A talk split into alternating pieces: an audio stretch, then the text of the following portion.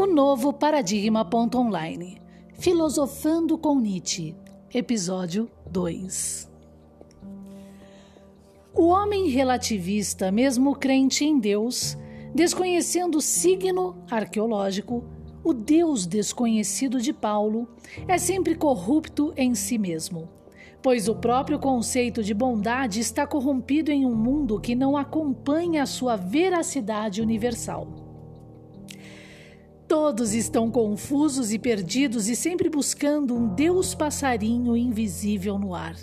Lembrando que este Deus defendido e que intitularam ser desconhecido, o Deus de Paulo, é totalmente concreto e visto, porque é este Deus descrito nos números metafísicos do cálice que Jesus defendeu e carregou.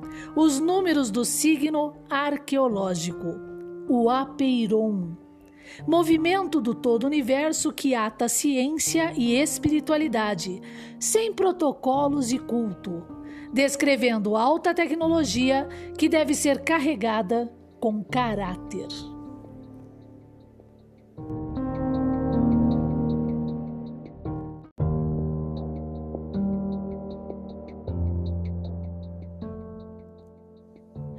Bom, é como eu disse, né? Não adianta querer entender é, essas defesas de Nietzsche em O Anticristo se você não conhece o santo grau, que é o signo, porque é um signo, é uma pictografia arqueológica que tem em si números, né?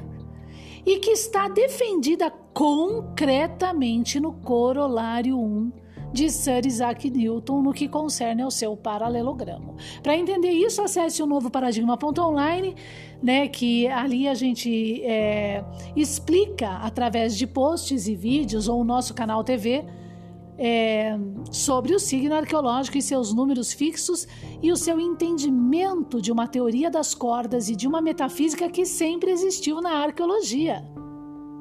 Por sinal, Descartes, na Academia de Mersenne, defende esse signo arqueológico em o discurso do método, influenciando Kant, Hegel, né, o próprio iluminismo que vem até Sir Isaac Newton, resgatando essa arqueologia que queimou Giordano Bruno na fogueira. Ok? Porque esse cálice precisa ser de ouro e sem números e mistério, a tal Babilônia mistério. Ok? Bom, então Nietzsche como nós dissemos, ele mistura esse cristianismo ao Deus desconhecido de Paulo Apóstolo, Paulo Apóstolo, quem converteu Dionísio a Aeropagita, que em suas obras na história traz a importância do entendimento das simbologias. E por isso que Fernando Pessoa vem criticar que o mito é nada que é tudo. Pois é no mito que nós temos a verdade, mas corrompida por perceptiva desviada do seu entendimento real, né? Uma, uma alegoria que se transforma é, em mistério, em um certo tipo de ocultismo, mas que guarda um codex da verdade arqueológica, mas que só enxerga quem tem a chave para abrir essa porta. Ou seja, a taça carregada por Jesus, compreendida numericamente, trigonometricamente. Por sinal, conforme os posts em o novo paradigma.online, Gauss, um físico alemão que influencia, né, que faz parte, uma das leis dele, das quatro leis de Maxwell sobre o eletromagnetismo, é quem, através do entendimento da escala infinitesimal deste signo, do arco deste signo, vem então a explicar o fluxo da eletricidade, né? Criando ali então, criacionando a sua lei, tá?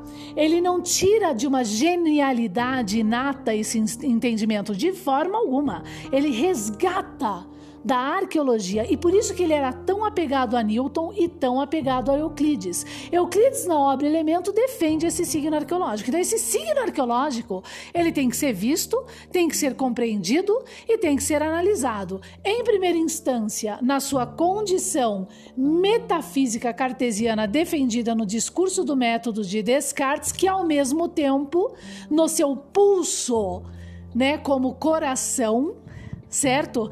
É, de forma material, esse entendimento, trigonometricamente, é um pulso, vem então a defender o verdadeiro caminho da espiritualidade, que diz respeito a caráter.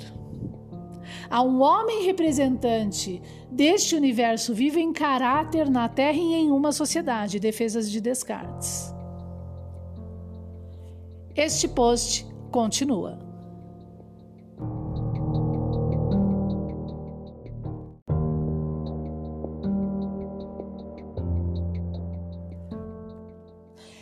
Então, na página 120 da obra Nietzsche e o Anticristo que acorrenta, de Rainha do Sul, do livro Capa Comum, livro físico, o homem relativista, mesmo crente em Deus, desconhecendo o signo arqueológico, o Deus desconhecido de Paulo é sempre corrupto em si mesmo. Então, primeiro que é o homem relativista, é o homem singular aristotélico, ao qual através de Aristóteles se defende a ideia de uma lei, OK?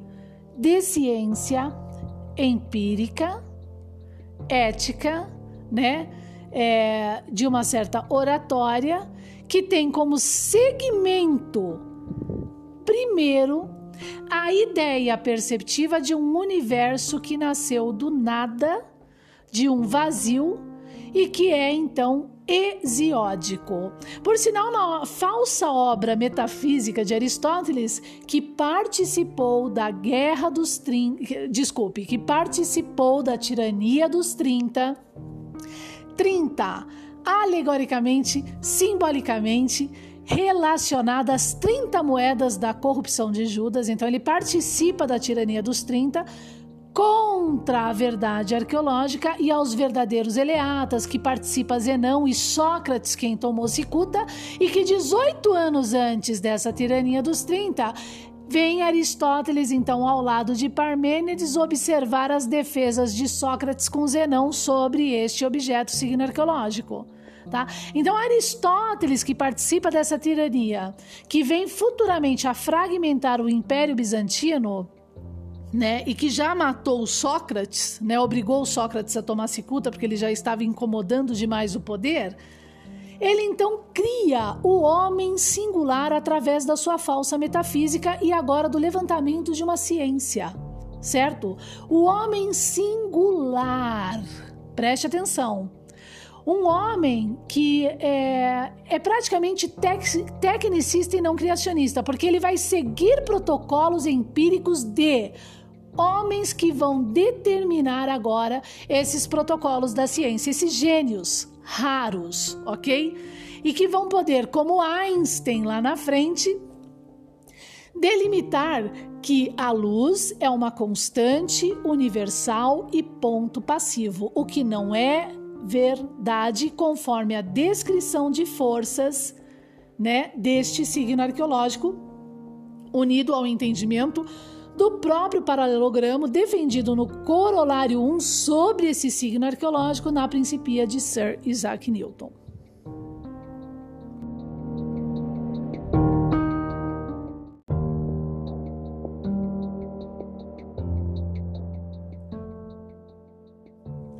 Veja bem, Preste atenção.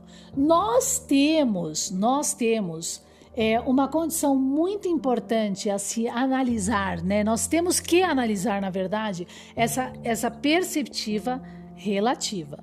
Porque e absolutista também, tá? Porque no módulo da coisa, certo? Compreendido na própria história, né, da civilização do homem, nós vamos ter dois tipos de relativismo e dois tipos de absolutismo, tá? Nós vamos ter um materialismo histórico pontual e um materialismo histórico arqueológico hegeliano, certo? O materialismo histórico pontual, ele é helenista, marxista, cultural e anarquista, tá? Que cria a decomposição é, da própria história, do entendimento das coisas, dando sempre algumas migalhas de verdades para se manter em verdade, não sendo a verdade.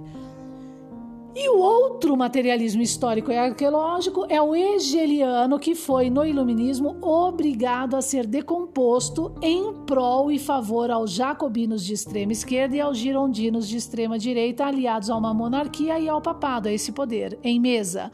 Que a gente pode intitular em mesa napoleana, e que todos aristotélicos, platônicos de ordem e de linhagem.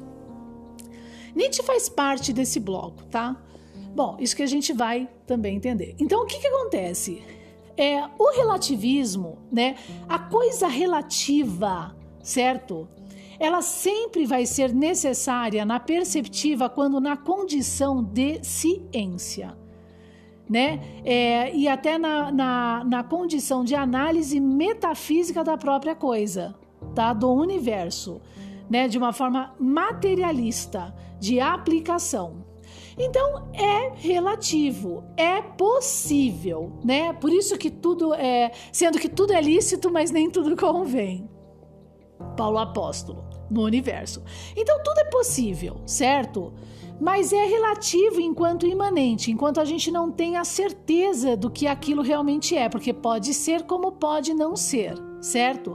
E dentro agora de uma perceptiva absoluta da verdadeira linguagem da coisa que descreve estoicamente, né, pela relação estoica, a nossa cosmogonia, o nosso universo. E por que que nós podemos dizer que isso, esse caminho é a verdade, o caminho é a vida e na condição de ciência? Porque quando essa coisa é comparada à natureza, essa trigonometria, ela bate exatamente como verbo, como se deve ser num padrão matema que está no signo arqueológico, tá? Essa então é a estrutura dos clássicos.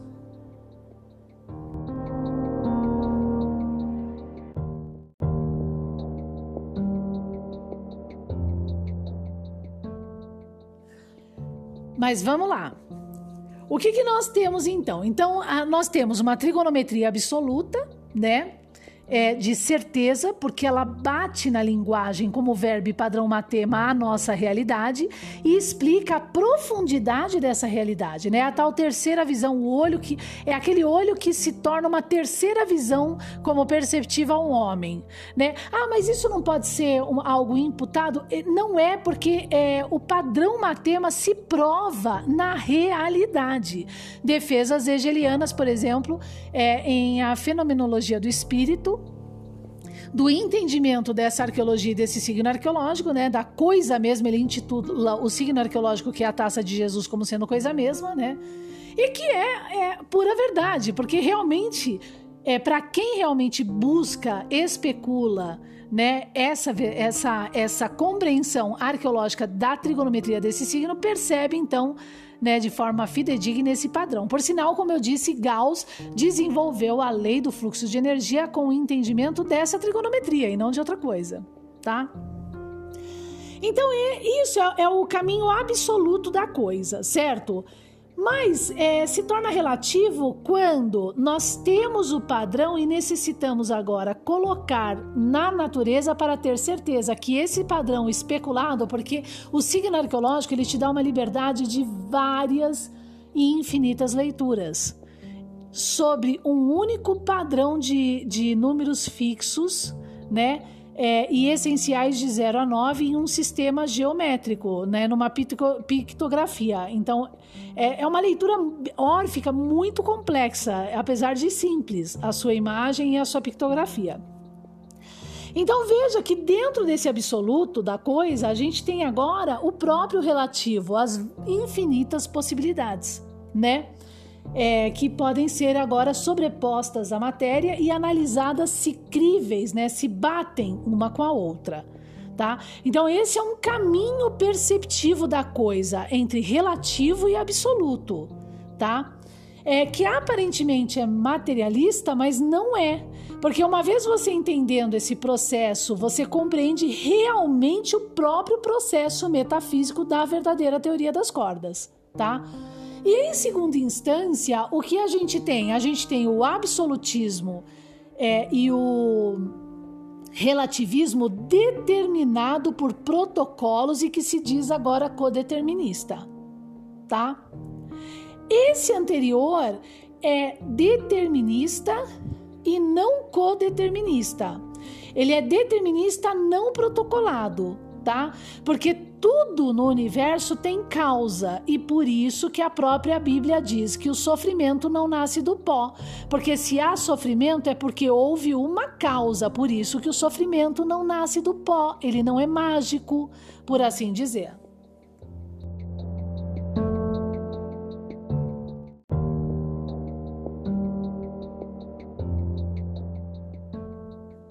Então veja como a Bíblia é puramente eleata, não parmênica, sofística, estoica, né? É, e órfica, tá? Junto ao signo arqueológico que ela carrega como manuscrito, certo? Então, então o que acontece? Agora vamos falar da questão, né, do codeterminismo e do determinismo. O codeterminismo ele de, delimita que as coisas não têm causa. É uma defesa mais ou menos de Berkeley, que dá como ideia a, a condição de que tudo é sensação, é, aquilo aconteceu por um milagre e assim vai. O homem não reconhece uma força maior, universal, esse apeiron de Anaximandro sobre ele né? Ele então está reduzido. Então, no codeterminismo, né, que é não clássico, que, que é as defesas do ocultamento desse objeto, dessa trigonometria para uma ciência singular aristotélica na história, ele então delimita esse caminho da não causa, da não causalidade e juntamente à não causalidade, oferecendo pela própria ciência a, a oportunidade de pseudociências de qualquer cunho, né? É, ilusórias, cheias de imaginação, e juntamente então, e dando assim a abertura para também criação de vários protocolos perceptivos, né? Então, é determinando isso, né, da, da não causalidade, ele então pode imputar o seu protocolo absolutista, né, e relativista determinante. A regra é essa. E aí você se torna então o tal macaco de Darwin da história de uma história onde a arqueologia é sempre mistério. Preste atenção. Tá? Diferente da condição clássica das defesas desse signo arqueológico, é, é, que Platão corrompe nos seus números essenciais na sua segunda navegação, defendido por Giovanni Hilli, tá em sua obra Platão e Aristóteles, explicando essa verdade. Giovanni Hilli conhecia o Santo Grau, tá? Werner Jaeger também, dentre outros vários, ok? Então, diferente, nós temos o que? Nós temos o signo arqueológico, os clássicos, deterministas, tá? Porque o sofrimento não nasce do pó, tudo no universo é causalístico, aonde nós temos e tudo há um motivo de ser. Eu já explico essa condição, aonde nós temos então agora é uma uma condição, né? Absoluta e relativa perceptiva do entendimento do próprio universo e metafísico, né? É, porque pode ser como não pode ser, mas tudo pode ser provado, né? É uma busca diferenciada. Não há protocolos. Aquele protocolo vem para você mas ele, ele é provado estoicamente na natureza. Então, ele é um paradigma, ele é compreendido. Então, a lei é compreendida. Né? Que aí a gente tem um problema do entendimento da, da lei dos fariseus. A lei é compreendida. Ela não é uma lei vaga. Ai, como foi que ele descobriu? Da onde ele descobriu? E por que é assim? Será que é assim mesmo? Ela não participa desse universo. Ela é puramente compreendida agora. Certo? Dando a liberdade ao homem de criacionar mais ainda num verdadeiro empirismo. E esse é o martelo de Thor, do Tribunal da Razão Pura de Kant, por exemplo. Um clássico também.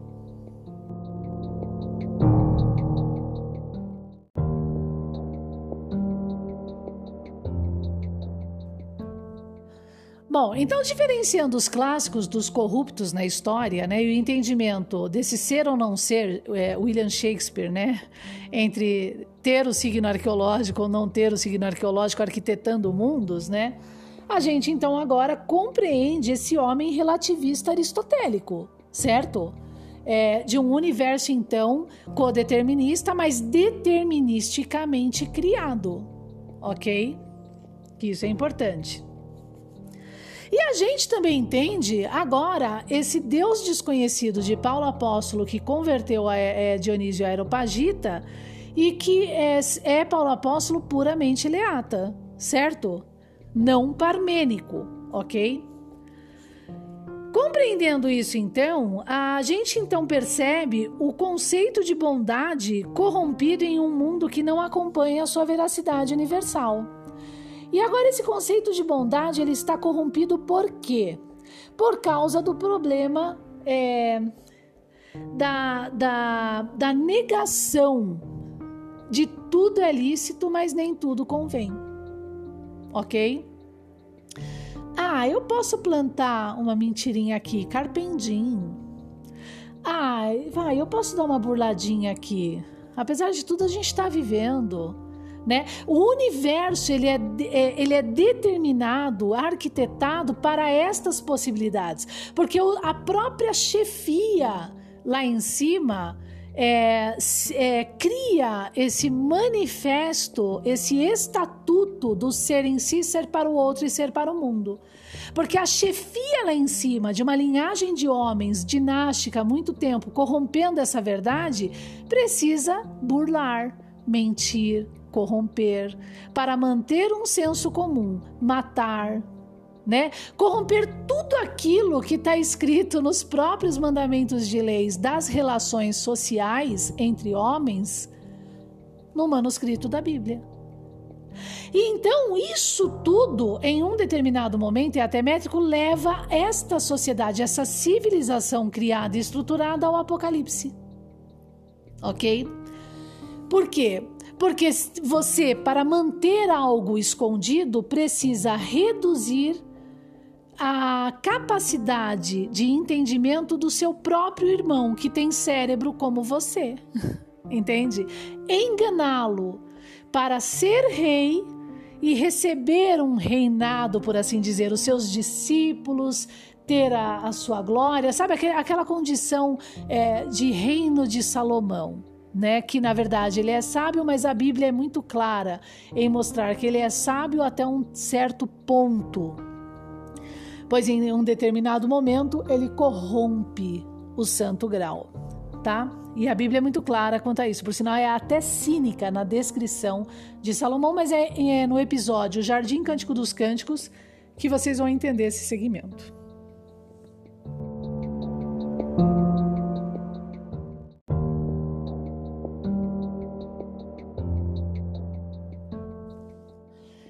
Então, para entender Salomão, eu convido vocês né, a, a, assistir, a ouvir o episódio podcast Jardim Cântico dos Cânticos, o episódio 1 e 2, tá? É importante. Então, o conceito de bondade, vamos ao conceito de bondade. Ele é corrupto por quê? Porque então tudo é burlado agora. Tudo é possível, é, tudo é burlado. Porque veja bem, é, o signo arqueológico ele explica a condição do tempo e espaço. O sermão, o sermão da montanha de Jesus Cristo não é famoso à toa na condição de entendimento, porque ele explica exatamente aquilo que o signo arqueológico trigonometricamente explica no tempo e espaço. E por isso que Einstein precisa colocar uma dúvida sobre a curva espacial e falando de curva espacial, tá? E da constante, a gente já fala já da condição da constante da luz. E em que sentido agora? Por exemplo, tudo que eu planto no tempo e espaço, ele quantifica, certo? Ele quanti, ele tende a quantificar-se e uma hora na quantificação ele curva-se para si mesmo, certo? A estrutura do Big Bang e Big Crunch no módulo é exatamente essa. A estrutura de é, verbo, matema descrita no signo arqueológico é que o nosso universo ele é um ovo ao qual emana para fora pelas distâncias e forças energia num sentido Big Bang e ao mesmo tempo recebe partes dessa energia para si mesmo, se convergendo em si mesmo. Mas as partes, enquanto ele emana o valor 10 por assim dizer, numa condição de proporcionalidade para fora do seu ovo em energia, na explosão, vai por assim dizer, nesse Big Bang, ele recebe dessa explosão de volta num sentido de convergência em si mesmo o valor 1 em proporcionalidade da coisa, tá? Isso é, é isso aí você fala, ah, mas é assim mesmo? Sim, é assim. Porque quando você entende esses cortes e proporcionalidades, que por sinal também estão descritos na Estela de Tutmos, é, lá na Esfinge de Gizé, né, corrompido também na perceptiva, né, nessa linguagem, nessa linguagem do Egito, da, da, de um Egito que fala a língua de Canaã, repudiada por Noé, sendo a décima cabeça das prostituições, Jardim Cântico dos Cânticos, episódio, vai lá.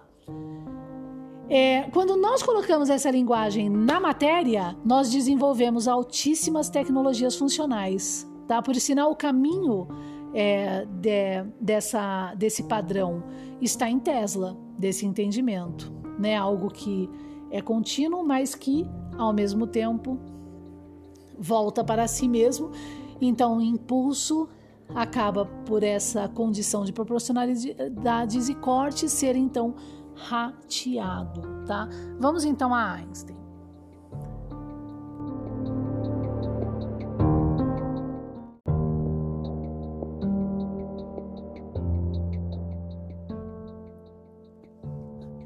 Então vamos lá. Então Einstein diz que a luz é uma constante, né? Que é aquele valor 299, lá e lá vai cacetada.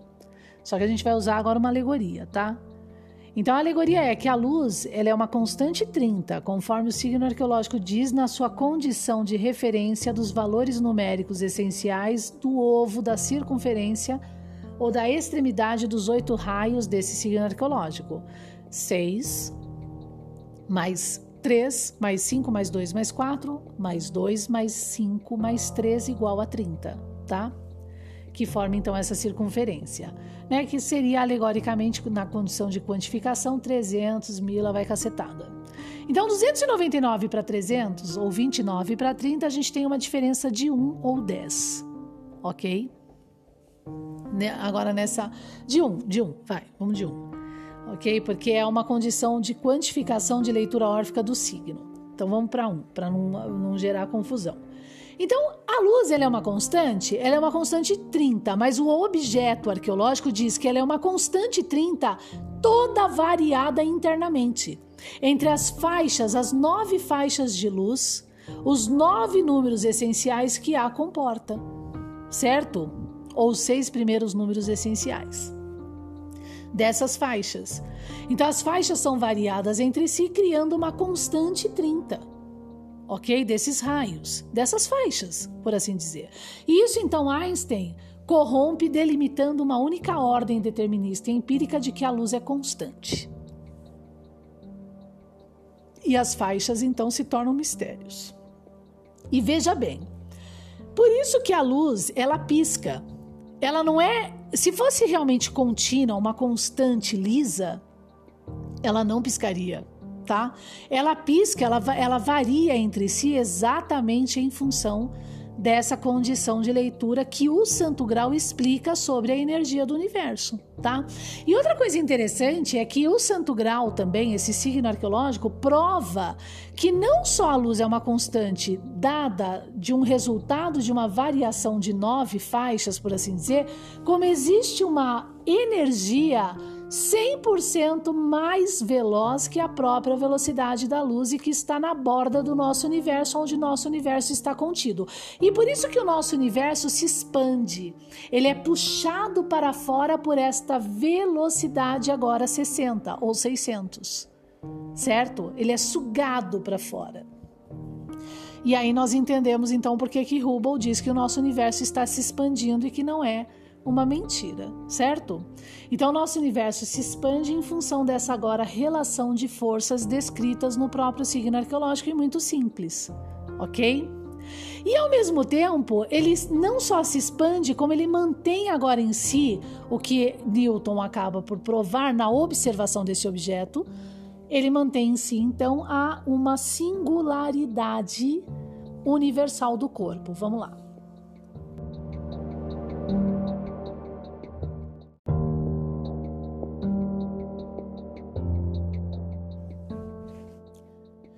Então, o corpo como universo, porque agora nós estamos analisando essa, é, eu chamo de taxonomia sistêmica, esse, esse, esse produto da observação da trigonometria do signo arqueológico, tá? Que foi corrompida pela taxonomia apenas classificatória. Nós temos a, a taxonomia classificatória, mas temos que entender a taxonomia sistêmica, o que Aristóteles oculta, né? Criando o homem singular. Então vamos lá. Então a gente tem agora né, para compreender Newton, agora a singularidade desse corpo que nós estamos analisando, que é o universo, três anéis dentro do signo arqueológico: o central de valor 10, de uma dupla corda e de um duplo sistema do módulo entre simetria, uma condição também contínua, e assimetria, né? Algo que se diferencia entre peso né, e medida, né, de uma corda horizontal 64 que fornece ali pelas suas forças em separado, o corolário 1 de Sir Isaac Newton e o do próprio paralelogramo em si, né, por assim entender, que leva ao entendimento desse paralelogramo do signo, o valor 5 e 5 lateral, né? Onde esse valor 5 e 5 lateral está descrito na obra Divina Comédia de Dante Alighieri Exilado, que é o tal 510 5 da coisa, tá? Então nós temos um duplo sistema que está ao mesmo tempo expresso no próprio valor central, nesse primeiro anel 10, de valor 10 dos números essenciais. 10, 1 e 0 são dois números diferentes e assimétricos, tá? São números ao mesmo tempo de um mesmo grupo, porque são números, logo eles são puros, são uma coisa só. Não é um número e uma girafa, são números. Um número 1, um, um número 2. Tá? Os dois são números, ok? E ao mesmo tempo diferentes em si na condição de peso e medida, 0 e 1 um, ou 1 um e 0, tanto faz. E na corda, então, quando a gente coloca numa corda as suas extremidades valor 0 e 1 um, ou 1 um e 0, né, nessa condição, nós temos então na corda uma corda assimétrica entre peso e medida na balança, tá? Então, esse é o primeiro anel central da coisa, ok?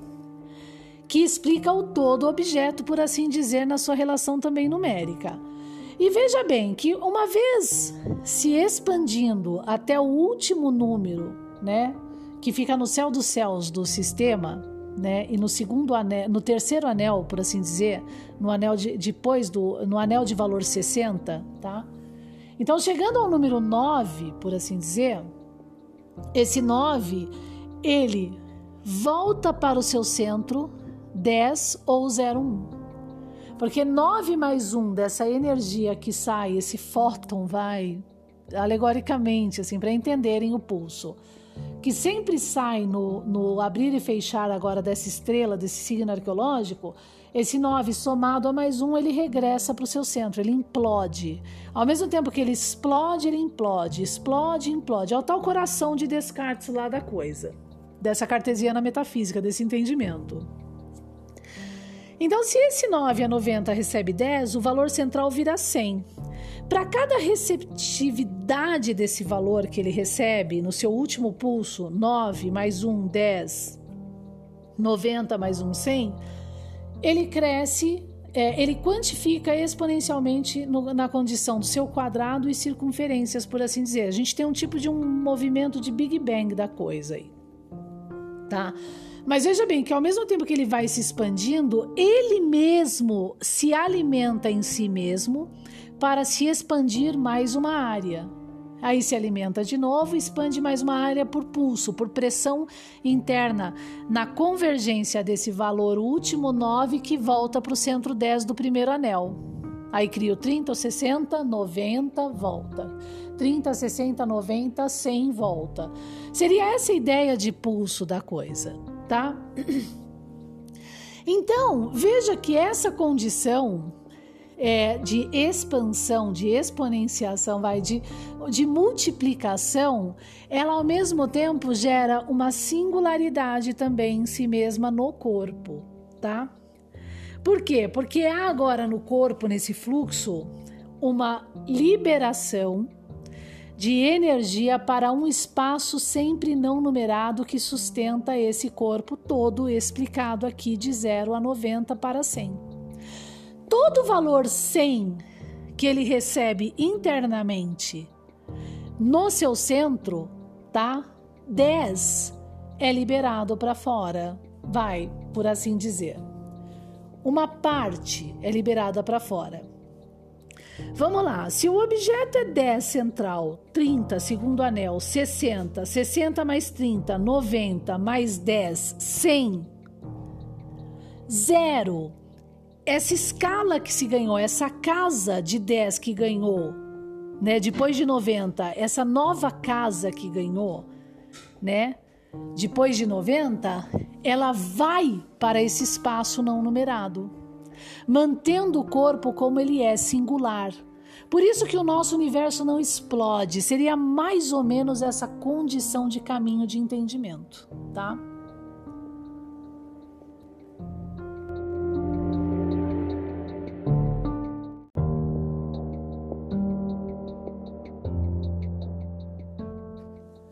Então, entendendo essa base, né, órfica, entende? Porque a gente, veja que a gente leu o número por casas decimais.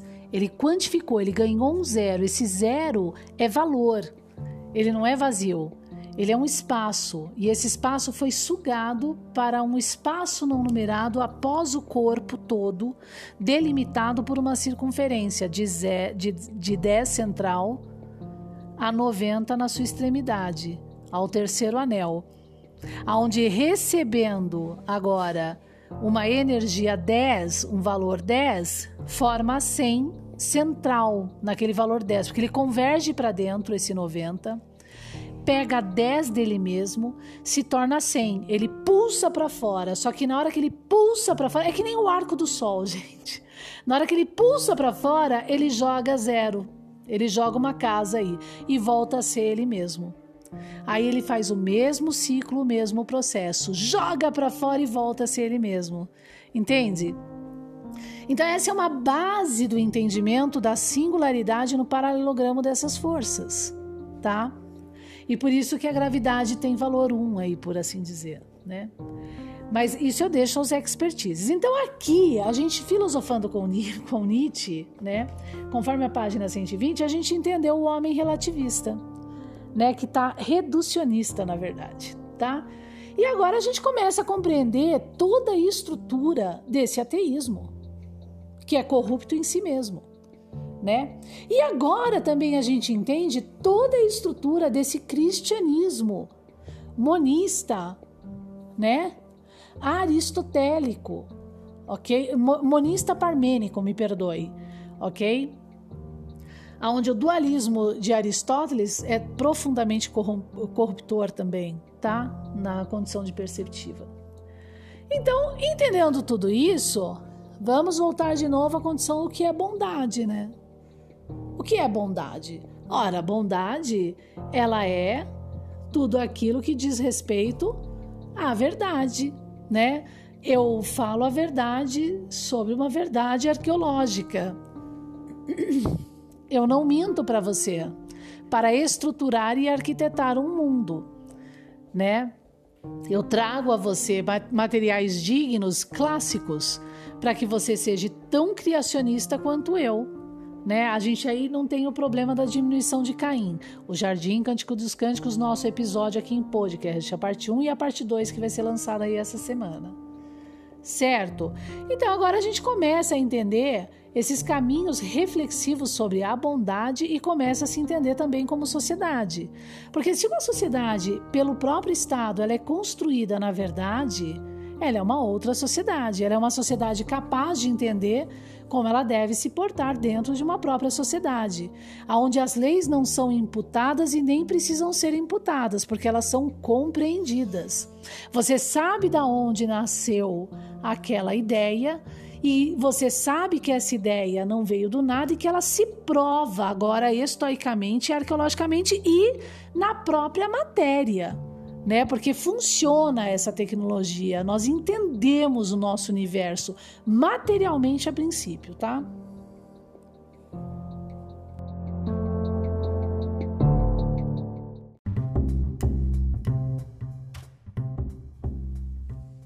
Mande a sua mensagem para nós. Isso mesmo, mande a sua mensagem e fale para nós se alguma coisa está mudando na sua perceptiva ouvindo nosso podcast de um novo paradigma.online Drink Me. Se está mudando ou não mudando, mande a sua mensagem. E não se esqueça de confirmar se ela pode estar sendo divulgada conosco em nossos episódios para ser ouvida na Spotify e na Anchor.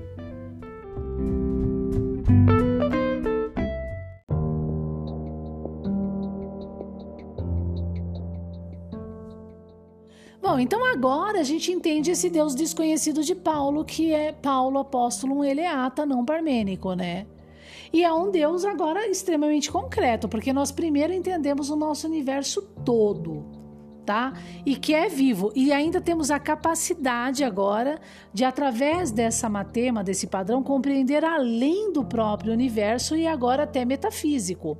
Porque se nós entendemos toda essa estrutura do corpo até 90, que é o nosso universo, sendo o nosso universo um destes ovo, né, ovos, né, dessa circunferência, o valor 30 da luz, que tem os 60, que formam 90 em si mesmo agora, nessas relações de forças, o que está além então desse corpo, que é aquele espaço que não tem números, aonde este ovo, essa pictografia está delimitada. Então, o que é esse espaço não numerado? E que é essa massa negra, essa energia escura? O que é isso? Né? Eu entendo a massa negra e a energia escura como sendo o anel 60 do signo arqueológico, tá? Por isso que para mim nós estamos sim num enorme buraco negro. Por isso que nós esticamos e encurtamos no tempo e espaço o tempo todo, certo? Toda todas as coisas, desculpa, todas as coisas e todos os elementos, tá? Do, no, do universo, por assim dizer, certo? Agora, é, o que está além, que é esse abismo da Gênesis, que é o apeiron de Anaximandro que a tudo governa e a tudo é, inclui. Isso todos eles enxergavam, o que eu estou transferindo a vocês aqui através do entendimento do signo arqueológico, certo? Então, o que é isso que é, está até que é uma ousia hegeliana, porque é uma substância, o apeiron, mas uma vez compreendido o que está além agora desse espaço não numerado, porque para ele estar lá como abismo, ele precisa ter algo por trás o sustentando, né? E aí a gente tem também a condição do entendimento do infinito de Zenão, e aí incrivelmente um infinito em si mesmo, né? Uma coisa assim extremamente metafísica, em si mesmo e não, né? Na condição da corda contínua desse duplo sistema. É uma coisa inacreditável e maravilhosa do entendimento, tá? E ao qual todos deveriam ser educados pelo Estado, não corrupto, certo? Criando uma sociedade que emana leite e mel, na verdade, capaz de entender os não excessos, capaz de delimitar por módulo né, de análise semântica a própria bondade, né? Porque o sofrimento não nasce do pó, certo? Então analise a si mesmo, né? É, o temor a Deus é o temor de um entendimento de um apeiron vivo, né? E esse apeiron vivo ele está onde? No plantio e na colheita de um espaço-tempo curvo para si mesmo, porque eu sei que o que eu planto daqui a um tempo, porque assim,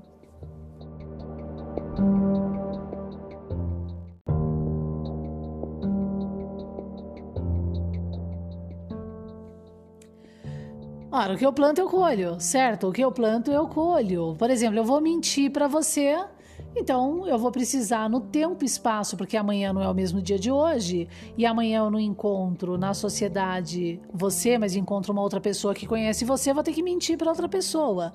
Já menti para dois, amanhã eu tenho que mentir para três, quatro, até uma hora que isso volta para si mesmo. No tempo e espaço por quantificação. Porque uma hora você mesmo não sustenta a sua própria mentira. Esse é o teor do apocalipse da coisa material, tá? Mas aonde nós entendemos agora, e aí a gente vai para uma estrutura de Heidegger da coisa, nós entendemos agora que essa ousia, esse apeiron, esse abismo, o que está além até da ousia do apeiron, na minha perspectiva, né, na, nas minhas análises, ok? Nós entendemos que isso que está além agora do apeiron, né, presença de Heidegger, ela realmente é, é sensitiva, ela sente, ela recebe tudo que se planta, né? E consequentemente ela transfere, é tipo bate e volta da coisa. Ela, por isso que conforme as suas obras, ela transfere para você aquilo que você plantou aí no tempo e espaço, tá?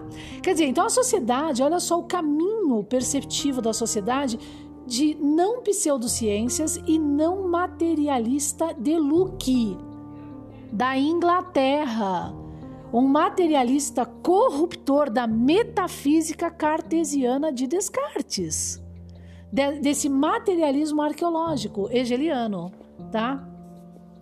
Então é uma outra sociedade. Então todos estão confusos e perdidos e sempre buscando um Deus passarinho invisível no ar. Lembrando que este Deus defendido e que intitulam ser desconhecido, o Deus de Paulo, é totalmente concreto e visto porque é este Deus descrito nos números metafísicos. Ok? E, e, então a espiritualidade ela começa a ser entendida como caráter e prática. É o tal Veda não heracliano do vazio. Busca no vazio que tudo resolve de si mesmo. Ou negue. Negue a, a, aquilo que você precisa experimentar e experienciar, tá? Ah, eu não vou casar porque todo mundo fala que casar é ruim. Um exemplo, tá? Nega o casamento. Isso daí vários gurus né, pregam isso. E os que não pregam não ca... e os que não pregam que você não deve casar, eles não são casados, entende? Não tem lógica. É um exemplo, ninguém é obrigado a casar. Isso está muito claro no entendimento do módulo, entende? Mas você não precisa desse tipo de pregação para escolher casar ou não, certo? Né? Você tem que saber lidar com as experiências. Aí a gente é, começa um verdadeiro caminho espiritual, tá? Então, quanto à lei e à graça, página 120 de Nietzsche, o anticristo que acorrenta, né, Rainha do Sul. Quanto à lei e à graça, Paulo então descreve a total libertação do homem sobre a lei. A letra, pois uma vez compreendida a lei, o cálice, o todo universo, seu pulso, sua engrenagem gnóstica e material, o homem está livre da lei, pois por compreensão passa a ser o próprio homem em si a própria lei. A lei não é imputada. Você compreendeu a lei, tá? E isso fica então para uma próxima filosofando com Nietzsche. O novo paradigma online. Leituras incríveis e profundas. Drink Me. Filosofando com Nietzsche. Episódio 2.